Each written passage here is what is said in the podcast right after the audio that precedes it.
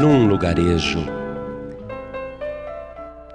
onde só moravam cristãos, havia muita paz, muita harmonia.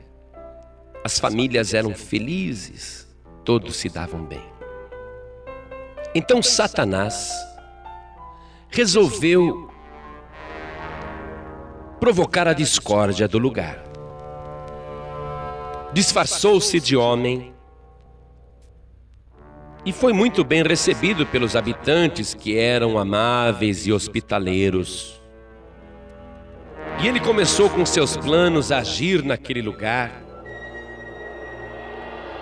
E depois de provocar mil situações, o diabo ficou triste. Porque todas as suas artimanhas e todos os seus truques pareciam sem efeito sobre aquele lugarejo cristão. Decepcionado, ele se retirou da cidade, dizendo: Não posso vencer este lugar onde todos são cristãos de verdade.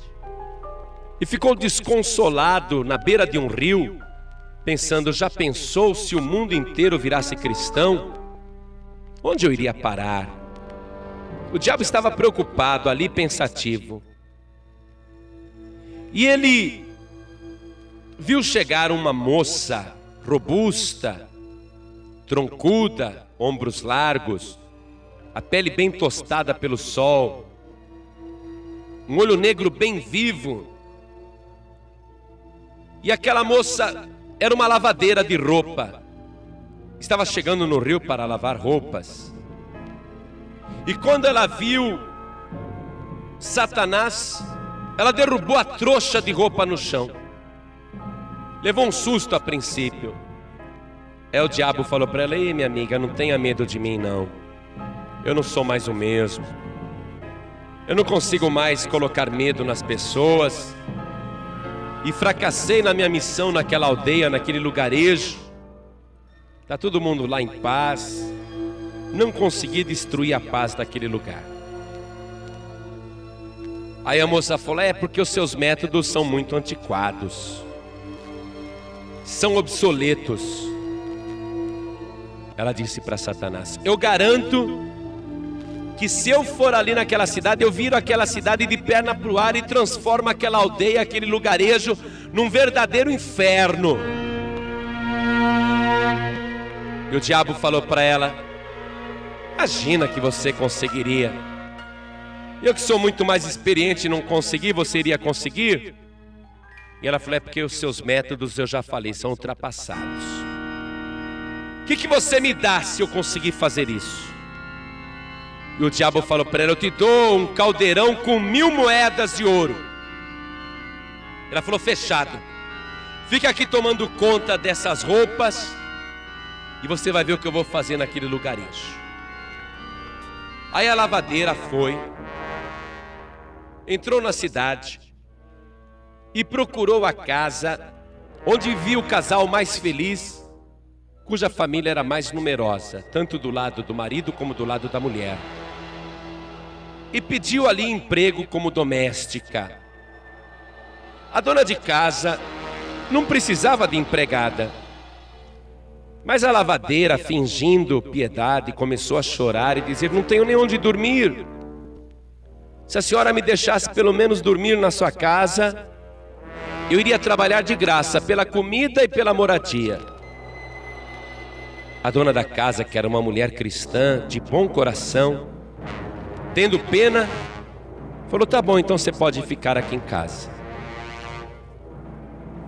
E ela trabalhou mesmo lá dentro, passou roupa, limpou a casa. A dona da casa ficou até impressionada: Puxa, mas que moça trabalhadeira ficou gostando dela. E ela foi ficando ali uma semana. Um dia, esta mulher chega, a lavadeira, a empregada chega, encontra a patroa na sala tricotando e começa a chorar. Eu disse, patroa, estou muito triste. Por quê? Por que você está triste? Ah, deixa pra lá, não vou contar não. Não conta, eu quero saber o que está acontecendo com você. Ah, sabe o que é, patroa? Eu tinha ido lavar roupa. E eu passava pelo bosque. Eu escutei sussurros de um casal de namorados. E eu me aproximei para espiar porque eu achei que aquela voz era conhecida, a voz do homem era conhecida. Ah, patroa, não vou contar não, não tenho coragem. Fala, mulher, o que, que é? Eu conto se a senhora me prometer guardar segredo e não contar para ninguém. Tá, eu prometo, mas o que foi? Bom, aí eu fui espiar o casal que estava namorando e eu vi, e era o seu marido. O meu marido? Impossível. Pois é, eu vi o teu marido com uma moça. Uma moça dentuça, feia, magra, esquelética, cara de bruxa. Não sei o que ele viu naquela moça. A senhora é muito mais bonita do que ela. E eu fiquei tão revoltado, eu fiquei com vontade até de bater no seu marido. E eu fugi. E eu tô até chorando. Aí a patroa começou a chorar. Eu vou conversar com meu marido. Não, se a senhora fizer isso, ele vai me despedir, ele vai me mandar embora. Não conte para o teu marido o que eu contei para a senhora.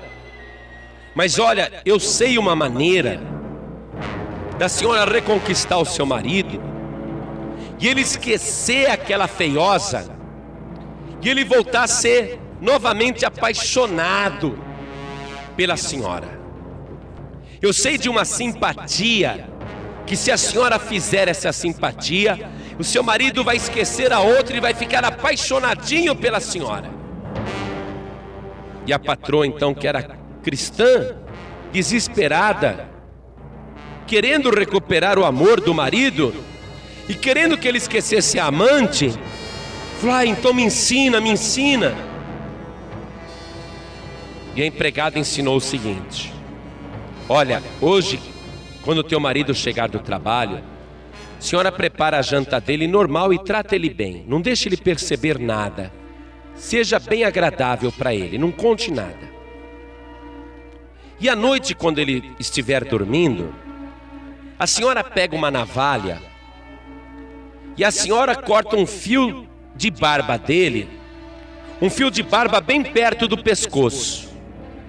A senhora corta um fio de barba bem perto do pescoço e a senhora me dá esse fio de barba, porque eu vou fazer a simpatia que ele vai ficar apaixonado pela senhora e vai esquecer aquela feiosa. Mas isso funciona? A patroa perguntou: será que vai funcionar?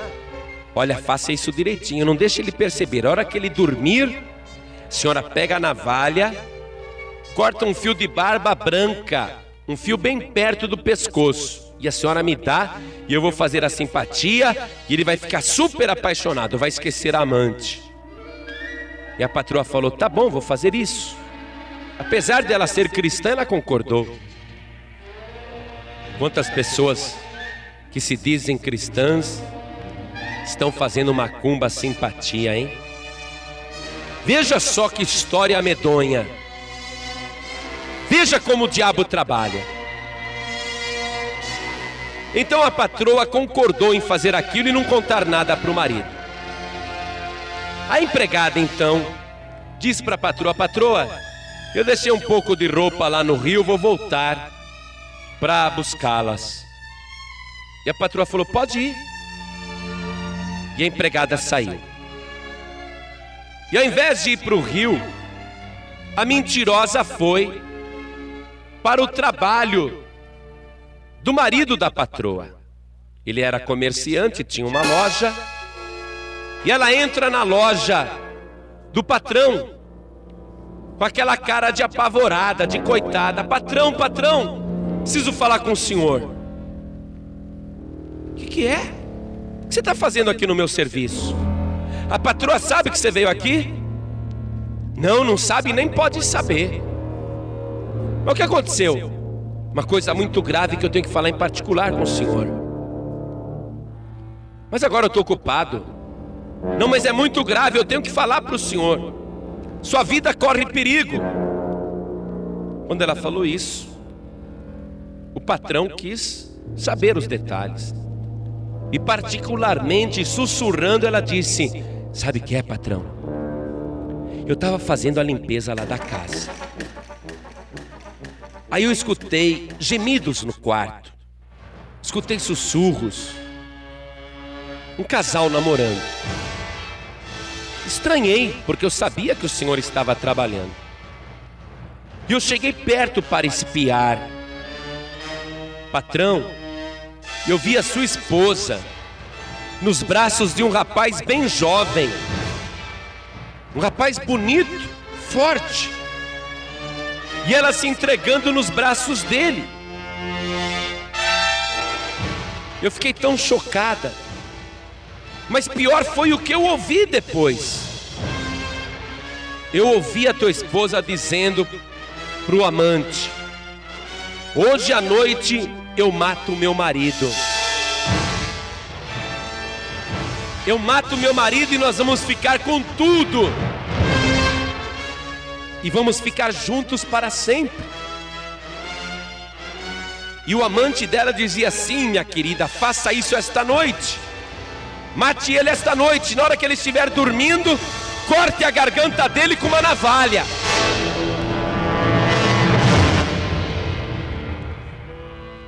O homem falou: Não é possível.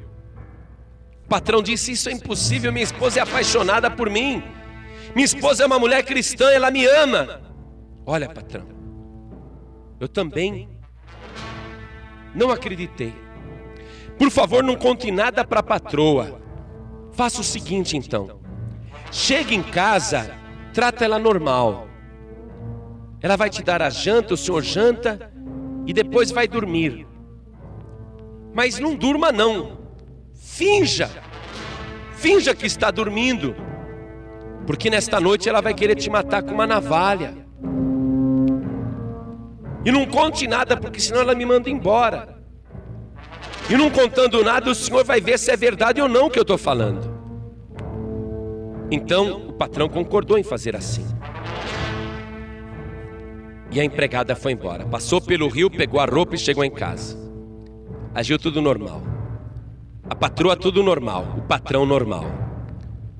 Na hora da janta, a patroa dá janta com carinho, uma janta caprichada.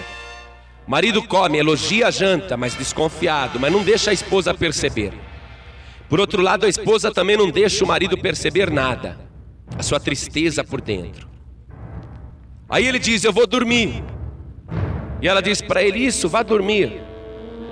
E ele se deita primeiro. Daqui a pouco ela se deita ao lado dele e apaga a luz. E passa a hora. O marido finge que dorme. E a mulher estava esperando o marido dormir. Então ela olha para o marido e pensa que ele está dormindo. Aí ela se levanta devagarinho da cama. O marido, fingindo que estava dormindo, vê a mulher se levantar sorrateiramente da cama. E o marido vê quando a mulher abre a gaveta e pega a sua navalha. Ele sentiu um gelo na espinha. Então é verdade. Ele começa a espiar pelo canto dos olhos. E a esposa, por sua vez, está pensando: eu só preciso cortar um fio de barba perto do pescoço dele para fazer a simpatia. Ela pensa nisso. Mas o marido, vendo ela se aproximar com a navalha perto do seu pescoço, da sua garganta, ele imagina que ela vai matá-lo. Então, mais do que depressa, ele segura o pulso dela, arranca a navalha da sua mão. E com aquela navalha ele começa a golpear a sua mulher. E desfere golpes violentos com a navalha e corta a jugular, e corta o pescoço, e corta o rosto. A esposa aterrorizada começa a gritar: Não, não, querido, não faça isso. E ele gritando: Sua maldita, sua miserável. E ele avança sobre ela e aquela gritaria acorda a aldeia inteira. A aldeia inteira acorda. E vendo aquela confusão, aquela gritaria, os familiares da esposa entram correndo no quarto. Os familiares do esposo entram correndo no quarto. E todos veem a mulher banhada de sangue, caída no chão, agonizando. E o marido com a navalha na mão, dizendo: Ela queria me matar. Os familiares da esposa, revoltados, avançam sobre o homem e trucidam ele. Matam ele, lincham ele. Familiares do marido, vendo que os familiares da esposa haviam matado o seu familiar, avançam um contra os outros. E aquela noite foi uma noite de sangue, foi uma noite de horror. E aquela mulher conseguiu o que queria, porque ela estava a serviço de Satanás.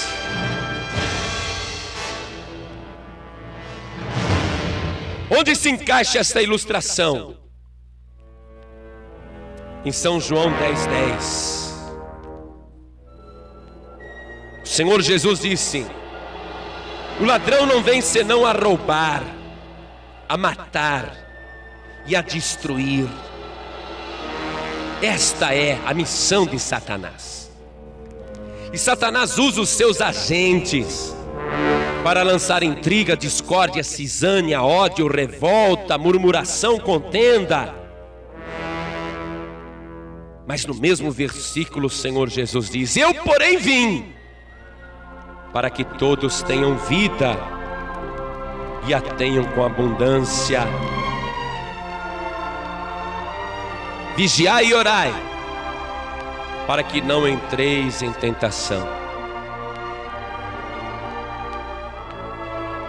O diabo ele está como um leão ao teu derredor, tentando te tragar. Mas enquanto o diabo está ao derredor, Jesus está ao teu redor.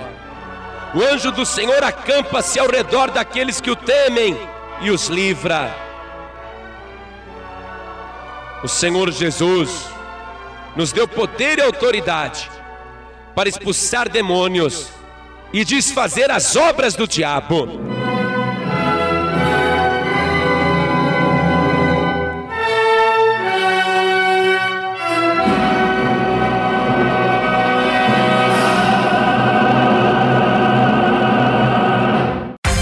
Você acabou de ouvir este podcast com João Ribe Palharim, um oferecimento dos pregadores do telhado. Para saber mais sobre este trabalho, acesse o site pregadoresdotelhado.org.br. Pregadores do Telhado, feliz a nação cujo Deus é o Senhor.